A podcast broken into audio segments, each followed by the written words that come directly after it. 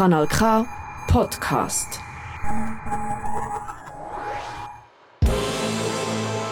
Nationalratswahlen 2023. Kanal K, wer bist du? 200 Nationalratsmandate sind zu vergeben. Schweizweit gibt es über 5000 Kandidierende. Der Unterlistenwahnsinn kennt keine Grenzen mehr. Ist das noch Politik oder schon Das System ist defekt, die Gesellschaft versagt, aber alles wird gut. Über 800 Menschen aus unserem Sendegebiet wollen in die grosse Kammer. Die Parteien haben ein paar von diesen Menschen zu uns ins Studio geschickt. Und wir wollen jetzt wissen, wer bist du? Und für was stehst du? Unzählige Plakate am Strassenrand und an fast jedem Kandelaber. So viele Namen, so viele Gesichter, so viele verschiedene Farben, so viele Parolen. Für uns Grund genug, ganz einen anderen Ansatz zu wählen. Wir sagen dir nicht, welche Persönlichkeit hinter dem Radioporträt steckt. Vielleicht erfährst du es trotzdem.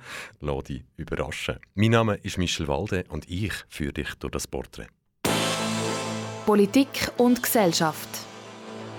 Für Aktivismus gibt es sehr viele Wege. Mit Papier, Stift und Unterschriften, aber auch mit lauter Stimme, Parolen und erhobener Faust auf der Straße. Für was stehst du zukünftig ein? Mehr Bürokratie oder mehr Pyrokratie?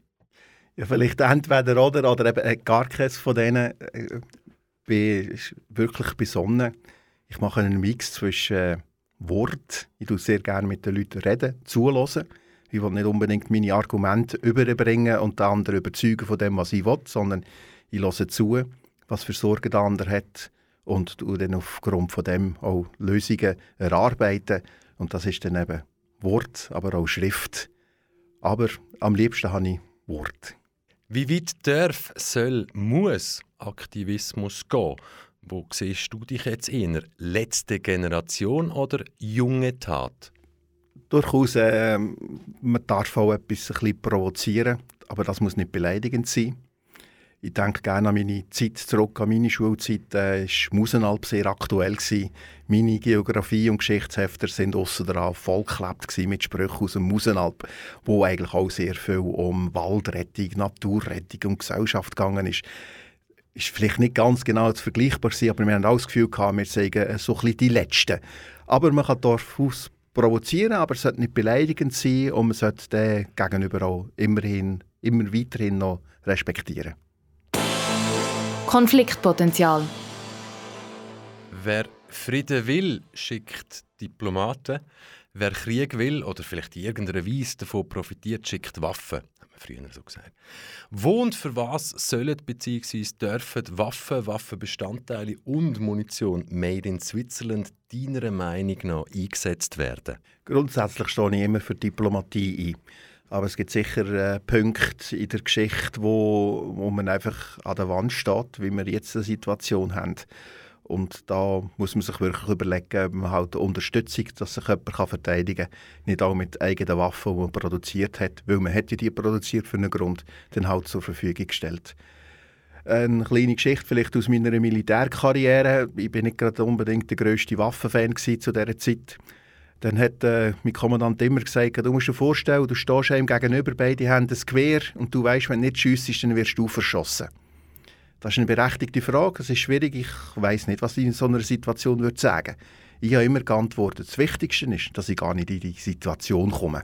Und das muss man sich bei der Diplomatie immer vor Augen halten, dass man es gar nicht in diesen kommen Und wenn es so weit ist, dann haben wir vielleicht eine Situation verpasst, wo wir zu wenig Engagement gezeigt haben. Viele Politiker und Politikerinnen haben nach dem 24. Februar 2022 gesagt, sie seien in einer völlig neuen, bedrohlicheren Welt aufgewacht. Da hat sich hoffentlich nicht nur mir natürlich die Frage gestellt, in welcher heilen Welt denn die Politiker und Politikerinnen vorher eingeschlafen sind. Weil schon vor dem 24. Februar 2022 hat es über 20 bewaffnete Konflikte weltweit gegeben. Wo liegt denn jetzt genau der Unterschied? Ja, man könnte jetzt böse sagen, der Unterschied ist, dass wir vorher einfach die Augen zugemacht haben, weil sie zu weit weg sind. Und jetzt ist der Krieg halt etwas näher. Man ist sich das nicht gewöhnt in den letzten äh, 25 Jahren. Äh, Im Jugoslawien-Konflikt sind Bomben ähm, abgefallen. Man, man, hat 20 Kilometer nebenan am Strand noch Ferien gemacht. Und jetzt ist es ein bisschen etwas ernster. Der Find ist etwas ernster. Es ist nicht mehr irgendwie... Äh, ein, ein ehemaliges Teilstaat von Jugoslawien, sondern es ist ein grosses, es ist eine Weltmacht, die jetzt da zur Waffe gegriffen hat und Europa oder die Ukraine eben angegriffen hat. Das ist eine andere Situation. Da hat man vielleicht das Gefühl, man ist aufgewacht, aber dann hat man vorher äh, einfach geschlafen und die Augen zugehört. Ich glaube, die Situation die Bedrohungen sind immer ein Stück weit um und die, darum ist Diplomatie eben so wichtig, dass man immer auf Augenhöhe mit diesen Leuten redet, dass man es rechtzeitig erkennt und vielleicht diplomatisch noch Gegensteuer geben kann und niemand muss zur Waffe greifen. Freiheit. Der Satiriker und Politiker Nico Semsroth sagt, Freude ist nur ein Mangel an Information. Als Politiker hast du zum Teil Zugang zu Informationen, die vielleicht nicht alle haben. Darum frage ich dich, wie viel Transparenz braucht bzw. vertreibt eine Demokratie, unsere Demokratie, vertreibt der Souverän? Also der Komiker, das ist Spruch, den kenne ich, den ich finde den wahnsinnig spannend, interessant und lustig eigentlich. Und vielleicht hat er sogar ein Stück weit recht. Zu viele Informationen können äh, sehr deprimiert machen. Man muss mit schlechten Informationen auch immer noch eine Hoffnung transportieren. Das ist immer, wenn man Leute irgendetwas eröffnet, muss man immer noch das Positive dann dranhängen. Es ist, glaube ich, es geht allen Menschen so, dass sie äh, traurig werden und das wollen wir eigentlich nicht. Aber Transparenz und so viele Informationen wie möglich rausgeben, das ist, finde ich schon sehr wichtig. Die Leute sollen selbstständig können ähm, Urteil oder Entscheid können nachvollziehen aufgrund von welchen Argumenten dass man die gefasst hat. Das ist heute eine Seltenheit. Heute hört man einen Spruch und einen Entscheid und das ist so. Und es fällt auch mehr oftmals schwierig können nachvollziehen, wie so ist jetzt das so gemacht worden, weil ich zu wenig Informationen habe und man kommt nicht an die Informationen hin. Das finde ich eigentlich äh, schade und tragisch und da bin ich für sehr große Transparenz das kann man erklären, aber wenn es halt dann schlimme Informationen sind, muss man halt auch, eben, wie ich anfangs gesagt habe, die Hoffnung mitliefern, zu welchem Vorteil das, das sein könnte. Mensch sein 2023 Laut einer Studie, so alt ist sie noch nicht, verbringen Jugendliche rund 64 Stunden pro Woche online mit ihrem Handy. Machst du eine Klammerbemerkung? Wir wissen zum Beispiel TikTok, unterschiedlichen Algorithmus, China, westliche Welt, Klammern zu.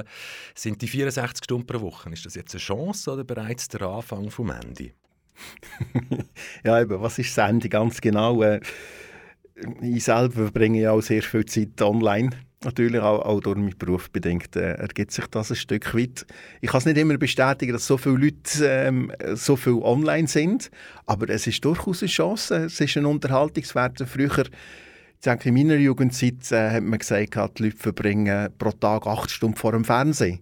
Das wären dann äh, noch nicht ganz 64 Stunden, aber es wären auch fast so viele Stunden vor dem Fernsehen. Heute ist das Fernsehen, glaube ich, ziemlich äh, alt und man ist auf TikTok und anderen Plattformen und tut sich dort unterhalten.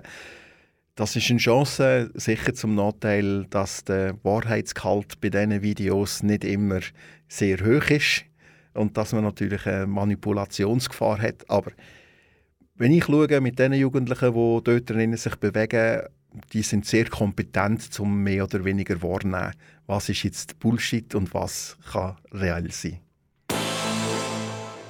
Jetzt mal ganz ehrlich. Westliche Welt, westliche Moral, sie steht in unserer Weltanschauung an erster Stelle über allem ich stelle Klammern auf, afghanische Frauen haben 1919 das Wahlrecht bekommen. Gut, heute bisschen anders, aber in der Schweiz wissen wir, hat es bis ins 71 Gebrauch, Klammern zu. Das Verhältnis aber von der Weltbevölkerung beträgt irgendwie 20% ist westlich und die anderen 80% sind nicht westlich. Jetzt frage ich dich, was gibt uns denn die Legitimation, in jeder Situation weltweit als Moralpolizei aufzutreten? da kommt mir jetzt im Moment gerade keine Legitimation in Sinn, natürlich. Das ist, äh, wir sind sicher zum Teil als Westen ein Stück weit überheblich gegenüber anderen Völkern und äh, zeigen zu wenig Fairness. Wir müssen andere Kulturen, andere Glauben, andere Lebensweisen akzeptieren. Ähm, aber wir dürfen auch einstehen eben für den Menschen. Wir haben eine Demokratie, wir sind überzeugt und ich bin glaube auch überzeugt, dass unsere Form äh, für die Allgemeinheit schon eine der besseren Formen ist.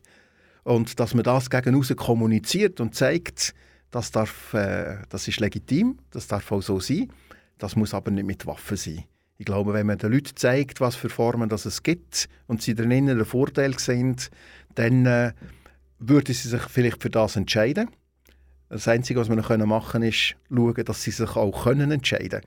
Und solange wir natürlich, äh, wir sind noch nicht immer ganz sauber unterwegs auf dieser Welt, auch die Schweiz nicht, wenn man eine Handgranate mit dem Ruach-Kleber irgendwo im, Bereich von Saudi-Arabien findet, dann muss man sich dann natürlich über unsere Moral schon ein bisschen fragen. Aber dort geht es darum, so, wir sollten den Spoten in anderen Ländern nicht unterstützen, wo dann quasi die Wahl von der Bevölkerung einschränken, dass sie sich selber können entscheiden können, welche Lebensform das sie eigentlich genau wollen. Pandemie. Was haben wir aus deiner Sicht besonders gut gemacht und was haben wir aus deiner Sicht überhaupt nicht gut gemacht? Ich erlaube mir hier zu sagen, dass ich eigentlich keine Wertung machen will, was wir besonders schlecht gemacht haben oder besonders gut gemacht haben. Wenn wir zurückschauen, haben wir sicher einige Fehler gemacht. Aber wenn ich mir überlege, und es ist noch nicht so weit her, kann man sich vielleicht noch erinnern, die Situation. Wir haben, glaube ich, alle überhaupt gar keine Ahnung gehabt. Und aus dieser Nichtwissen heraus haben wir probiert, etwas Gutes zu machen, was wahrscheinlich gar nicht so schlecht rausgekommen ist. Wir haben gewisse Repressionen gemacht, die vielleicht nicht notwendig wären. Vielleicht wären gewisse Massnahmen, die wir ergriffen haben, nicht notwendig gewesen. Aber ich muss sagen, wenn man es objektiv betrachtet, keine von diesen Massnahmen ist wirklich so extrem einschneidend gewesen, dass irgendjemand gross in der Lebensqualität eingeschränkt gewesen wäre. Vor allem ja, wenn man dann mal muss vier Wochen daheim bleiben muss, in Worten muss man sagen, ja, das ist jetzt auf einer Lebensspanne jetzt nicht ganz so das Tragische. Man ist nicht eingesperrt, man ist daheim gewesen. Man empfindet es vielleicht dann schlimm, aber da muss jeder für sich doch ehrlich sein und sagen, viele von diesen Massnahmen sind nicht so extrem tragisch gewesen. Im Nachhinein muss man sagen, sie sind nichts genützt und man hätte es vielleicht nicht müssen machen aber zu dem Moment hat man es zum Teil nicht besser gewusst. Sage ich jetzt mal, vielleicht haben es ein paar besser gewusst, weil vielleicht Informationen nicht transparent weitergegeben worden sind. Aber man hat es nicht besser gewusst. Jeder hat probiert, das Beste daraus zu machen. Äh, die Situation ist, glaube ich, nicht schlecht gelungen. Und niemand ist wirklich so extrem in Bedrängnis gekommen, dass man müssen sagen seine Grundrechte sind so extrem eingeschritten, dass, dass man nicht mehr hier leben kann. Ich glaube, das kann man abschließend so beurteilen. Zusammenleben 2023 ein gutes, friedliches Zusammenleben ist keine Selbstverständlichkeit, sondern harte Arbeit. Demokratie und wertebasierte Politik, wie glaubwürdig sind die zwei Sachen noch, wenn sich große Teile der Bevölkerung in der Politik oder in den Parteien nicht wiedererkennen oder nicht mehr wiederfinden? Ja, man sagt ja immer so einen Spruch, äh, man, man, soll nicht das suchen, was einem trennt, sondern das, was einem verbindet. Und die aktuelle Politik ist äh, schon sehr stark auf Trennung ausgerichtet. Äh, gerade heute Morgen in der Zeitung wieder gelesen, wo man die, von einer Partei an einer anderen vorwirft, was sie falsch macht. Ich glaube, das ist einfach nicht zielführend. Ich glaube, wir müssen wirklich zusammenstehen, das miteinander machen. Es trennt nicht viel, aber es verbindet auch viel. Viele wollen ja einfach ja wirklich quasi die Schweiz weiterentwickeln, wollen, dass die Bevölkerung, dass der Wohlstand äh, erhalten kann werden, dass es besser wird in der Lebensform und so. Dort müssen wir arbeiten und das aufeinander rumhacken, das muss man nicht machen als Partei nicht, als Politiker nicht und das transportiert es raus, dass dann nachher die einzelnen Bürger aufeinander rumhacken, man akzeptiert die andere Meinung nicht mehr. Das ist sicher das immer vielleicht die aktuelle Wahrnehmung zumindest so, dass wir da nicht unbedingt auf einem positiven Weg sind. Und da gibt es wirklich durchaus äh, härter zu arbeiten. Da müssen alle Politiker und Parteien sich an den Nase nehmen und sagen, wir müssen wieder das Verbindende suchen, das Verbindende von der Schweiz auch transportieren, dass das als positiv dargestellt wird und dann erreichen wir auch den Bürger wieder, dass er findet, ah mal, schau, die wollen wirklich etwas Positives. Heute sind wir ja schon fast ein äh, Parteien geworden von den Neinsager. Irgendwie habe ich das Gefühl, jeder sagt nur noch Nein. Man ist nicht mehr, zu nichts damit zufrieden. Deine Bühne, keine Regeln, 20 Sekunden Zeit, ab jetzt. Ja, mein Credo ist äh, Fleiss, Disziplin, Sparsamkeit und Genügsamkeit. Ich setze mich oftmals ein für Gerechtigkeit, Fairness, Lügen und Täuschungen ich verabscheuen. Das gehört nicht in die Politik. Und da setze ich mich vor allem fürs Miteinander, für die Hoffnung, dass wir gut zusammenleben können und ehrlich unterwegs sind, transparent unterwegs sind. Nationalratswahlen 2023. Kanal K, wer bist du? Immer am 9. auf Kanal K oder online auf kanalk.ch. Kanal K. Kanal K. Richtig gutes Radio.